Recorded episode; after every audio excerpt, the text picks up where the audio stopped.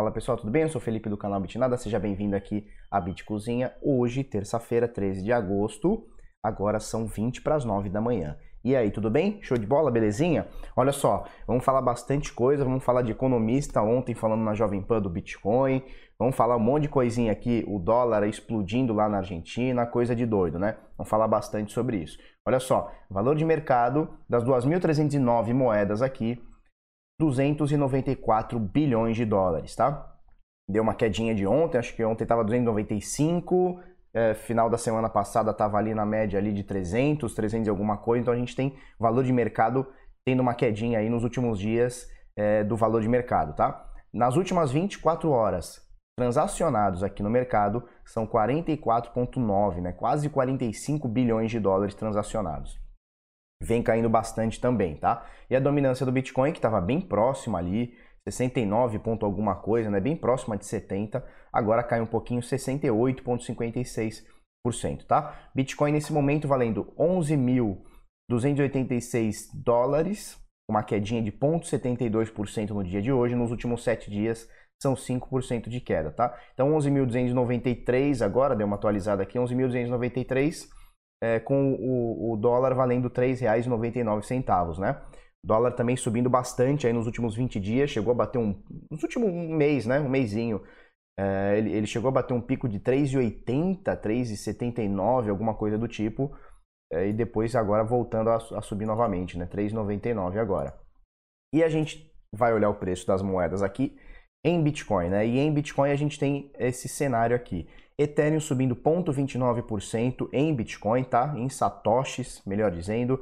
Ripple subindo 0,29 também. Bitcoin Trash subindo um pouquinho acima da média, 3,43%. Litecoin caindo 0,15% desde o seu halving, que aconteceu, se eu não me engano, quarta-feira passada ou quinta-feira passada, não lembro. Desde o seu halving, o Litecoin está caindo todos os dias, né? Teve um diazinho aqui de alta e pumba, continua caindo aqui. Binance Coin subindo 0,78%, Tether variando em, Bitcoin, não importa, o que importa é ele ficar estável em dólar, né?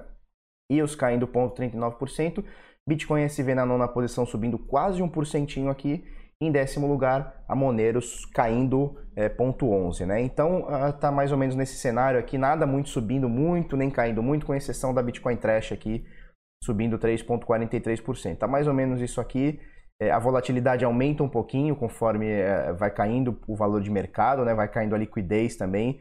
Então a gente tem algumas coisas subindo mais, por exemplo, essa Red Trade subindo 6% e tal. Então a gente vê, e aí a Egretia caindo 7%, né?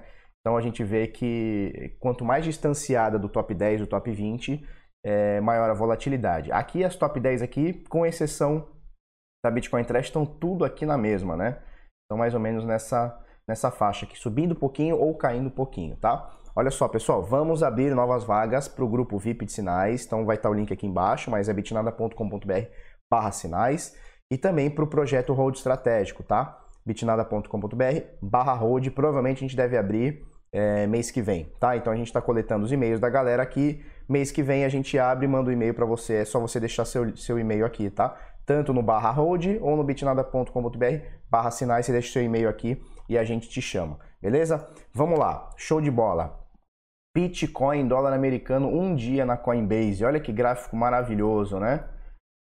Que gráfico lindo, que não se mexe, né? Nos últimos dias, vou aumentar isso aqui. Nos últimos dias a gente não sai dessa posição aqui, né? Já são, vamos ver aqui, ó.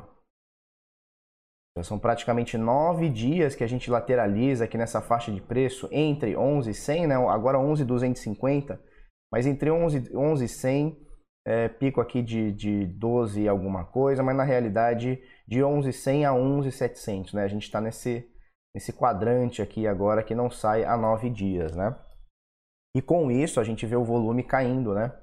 Depois que ele bateu essa, essa, esse pico de volume aqui, ó, a gente vê o volume caindo. Importante o volume também cair um pouquinho, lateralizar um pouquinho, ficar nessa, nesse chove no mole aqui, perdendo volume para quando a gente subir, se a gente for subir, né? Detalhe, né? Detalhe máximo aí, a gente subir com bastante volume, né? Porque agora é, é natural que o pessoal perca o interesse, né? O pessoal vai perdendo interesse. Ah, tá lateralizando, não vai nem cair para os 8 mil que eu quero e nem subir para os 12 mil para o pessoal fazer lucro. Então, eu fico na minha. Ou então, ah, não vai nem subir para os 15 mil para eu fazer meu lucro e nem vai cair para pegar meu stop lá nos 6, 7, 8 mil dólares. Então, o pessoal agora começa a perder interesse é, e agora que a gente tem que ficar bem atento, né? Desde que a gente botou esse quadrante aqui, ó, essa, esse quadradão aqui, esse retângulo, né? Já fazem aqui mais ou menos 49 dias, estamos indo já para o quinquagésimo dia de lateralização aqui nessa faixa de preço entre 9,200 e um pico de 13,800 qualquer coisa, 14 mil, né? Quase, quase 14 mil aqui. A gente já está indo para 50 dias nessa zona de, de preço aqui. É... Não sei se você lembra, que aqui está com alguma volatilidade, né? Está com bastante volatilidade, aliás. Se a gente pegar do fundo ao topo, a gente tem uma volatilidade de 53%. É bastante coisa. Para o Bitcoin não é um negócio tão absurdo, né? Um negócio que em, em, 11, em 11 anos, em 10 anos subiu é, 95 milhões por cento, 50% de volatilidade não é um negócio tão absurdo. Mas está me lembrando um pouco esse período aqui atrás, ó. Vamos botar aqui. Está me lembrando um pouco esse período aqui que a gente teve aqui de vamos colocar aqui setembro, tá? Comecinho de setembro até mais ou menos a queda do Bitcoin né, que foram 68 dias de lateralização com alguma volatilidade. Né? Se a gente pegar aqui do fundo ao topo aqui, foram 12%. Volatilidade bem menor do que os 50% que a gente tem hoje. Olha a Dalila aqui, ó. Ele tá toda mal criada, comeu um rolo de papel higiênico inteiro hoje. Então não é a mesma é, volatilidade, mas é uma mesma faixa de preço, né? A gente ficou aqui lateralizou aqui do 6 até um pico aqui de 6,800, né? Volatilidade menor, é, volume também menor, mas a gente ficou bastante tempo aqui, 60 e tantos dias aqui nessa mesma faixa de preço. Está meio que me lembrando aqui agora, né? A gente está com uma volatilidade um pouco maior, mas a gente está lateralizando muito tempo já nessa faixa de preço, já, já tem, estamos indo já para o quinquagésimo dia é bastante coisa, né? Um ativo que sobe 20% num dia, 30% num dia, cai 50% no outro, né? Ele fica aqui muito tempo nessa faixa de preço aqui, ele deixa o pessoal um pouco com sono, né? Mas é interessante isso aqui, porque é, a força vendedora ela vai se esgotando, né? Então o pessoal que vai querendo vender, ele vai vendendo nesse tempo todo, né? O volume vai caindo, não gera tanto interesse. Muita gente aqui, porque quando ele bateu 14 aqui, o que mais se ouvia, né, o que mais eu lia por aí, era que o Bitcoin ia fazer esse movimento dos 7 mil, bater 8 mil, né, e teorias de 6 mil e etc, né. E aí a gente já tem aí 50 dias de lateralização e muita gente que quer vender, que não segue o seu plano, muita gente começa a ficar em dúvida, fala, caramba, será mesmo que ele vai bater aqui os 8 mil que eu quero, 7 mil, 6 mil que eu quero? Quer saber? Eu vou fazer meu lucro. Né? Ou então nem meu lucro eu vou fazer, eu vou esperar isso aqui subir mais. Por quê? Porque o, a, o sentimento de que o Bitcoin ia desabar, que foi o que todo mundo falou, né? Vídeos e gurus e muita gente falando que o Bitcoin ia desabar, aquela coisa toda, não aconteceu. Então deixa um pouco o pessoal em dúvida, né? Na verdade ele aconteceu, ele chegou a bater 9 mil dólares, né? Ele saiu de 14 para 9 mil, é bastante coisa. Pô, é quase, vamos ver aqui, 36 34, quase 35% de queda. É bastante coisa, obviamente, né? Mas o pessoal esperava que isso aqui ia ser um desastre, né? O Bitcoin ia explodir para baixo e tal, não sei o quê. E mais ou menos o Bitcoin está na mesma coisa. Vamos recapitular aqui suportes e resistências, tá? Suporte. Vamos, vamos falar aqui se o Bitcoin cair que nem um desgraçado aqui para baixo. Nós temos aqui o suporte 9.700 dólares, 9.300 dólares, 8.000 750 dólares, 8,300, um pouquinho mais abaixo 7,5, tá? Abaixo desse 7,5 aqui preocupa a gente, tá? Se por acaso o Bitcoin cair, seja lento ou seja num, num dump só, abaixo aqui do 7,600, 7,5, a gente fica um pouco mais preocupado. E resistência agora a gente tem essa aqui, ó, de 12 mil, tá? 12 mil qualquer coisinha. Vamos ter mais à frente aqui, se o Bitcoin voltar a subir, essa LTB aqui, aliás, essa LTA continuada, que a gente pode falar aqui em 13 mil, e ela mais ou menos vai coincidir, se ele começar a virar agora e subir, vai mais ou menos coincidir com, com os 14 mil que bateu aqui no dia 26 de junho, né? 25, 26 de junho. Depois disso é só alegria. A gente tem é, resistências aqui em 16 mil. Tem uma zona aqui em 14, qualquer coisa. Aí a gente tem 16 pila, 18 e 20, né, que seria o topo histórico. Mas o, dos 20 a gente está bem longe ainda, certo? Muita groselha, né? Mas deu para entender mais ou menos o panorama, né? Volume está baixando, aliás, o volume está baixando bastante e o ativo está meio que lateralizando nessa faixa de preço aqui. Então, olha só, pessoal, ontem é, muita gente me mandou é, o áudio e o vídeo lá da, da, da Jovem Pan, né? Do, do, Jornal da Manhã. Se você não conhece, o Jornal da Manhã é um dos jornais do mundo que está mais tempo em atividade, né? Acho que mais de 40 anos, mais de 50 anos, uma coisa assim, um negócio bizarro.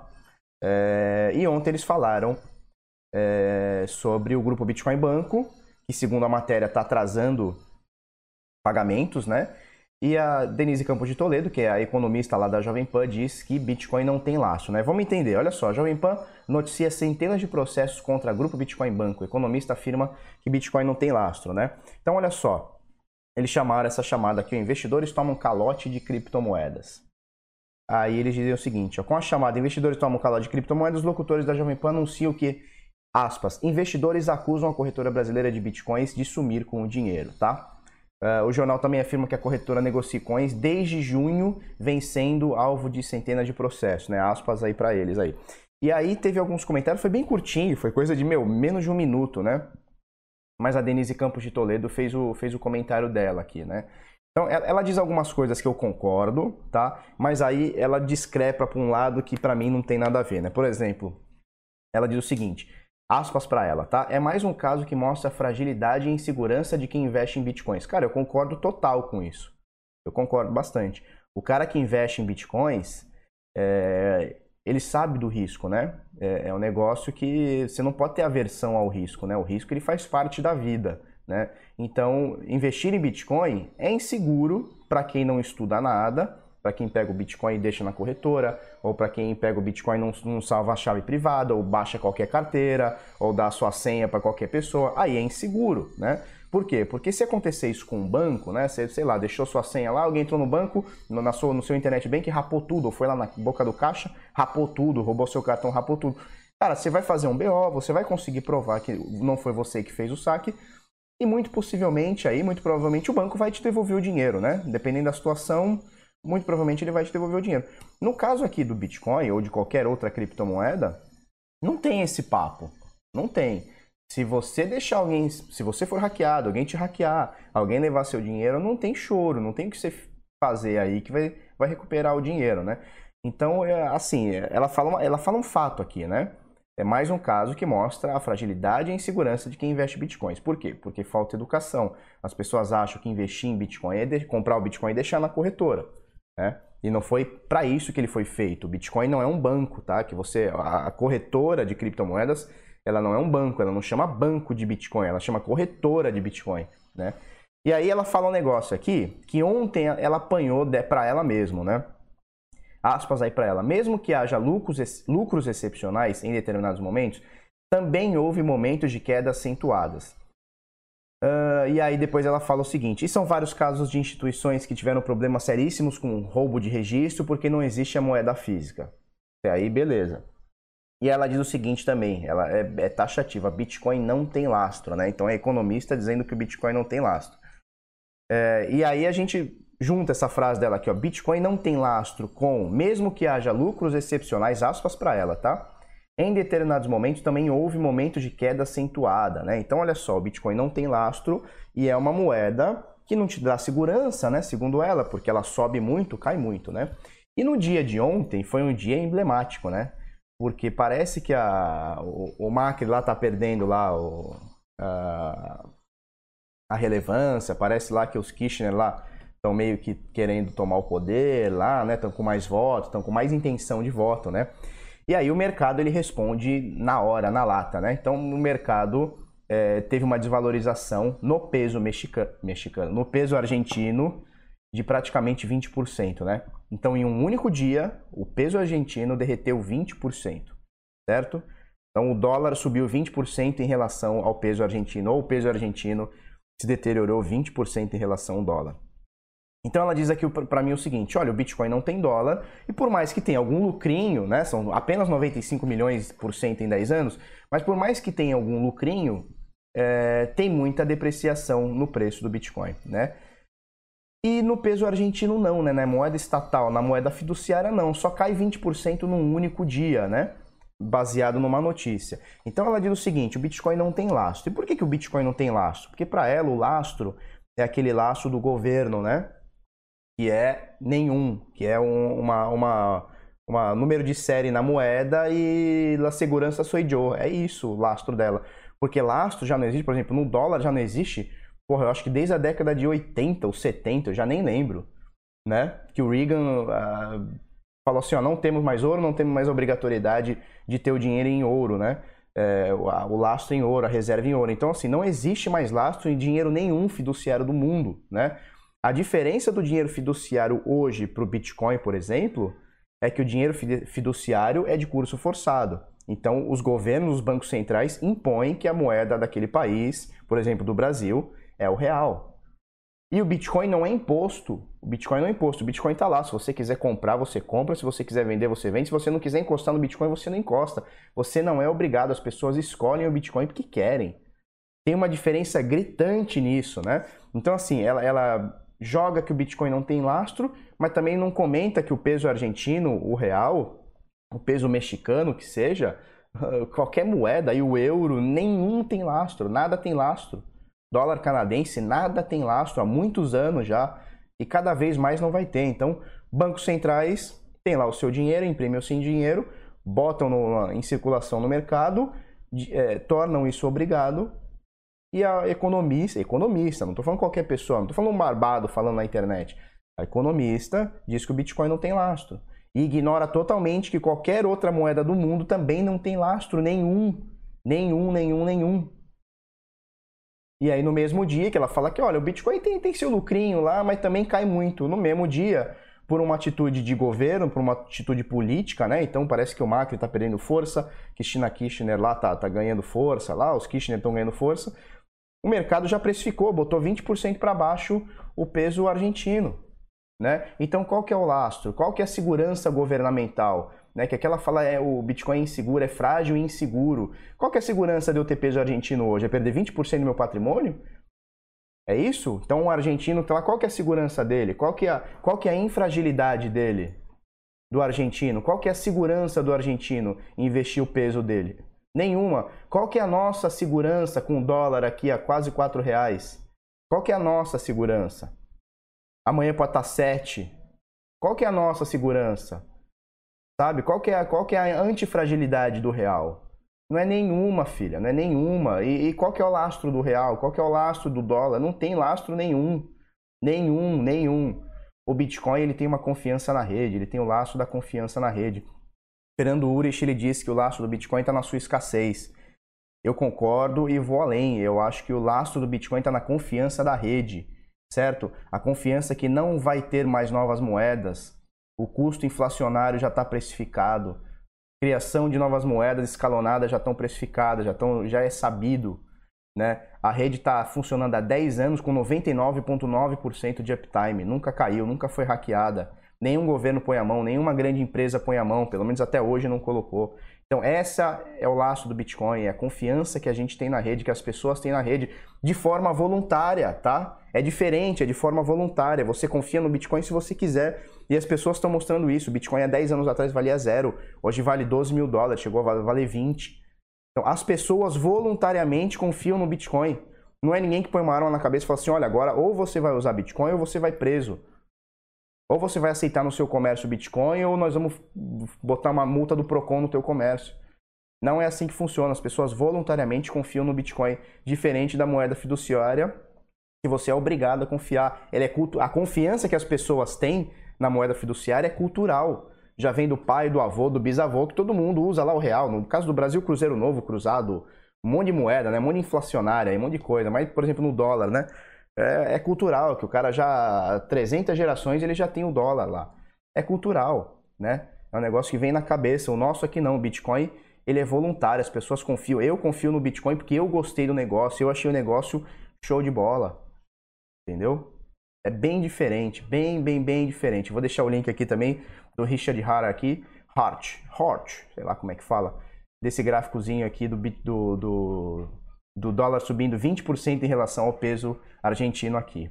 Beleza? Pessoal, para a gente encerrar aqui, ó, é, a Bitpreço está sorteando todo final de todo começo de mês uma hard wallet, tá? Então vai ser uma Ledger ou uma Trezor.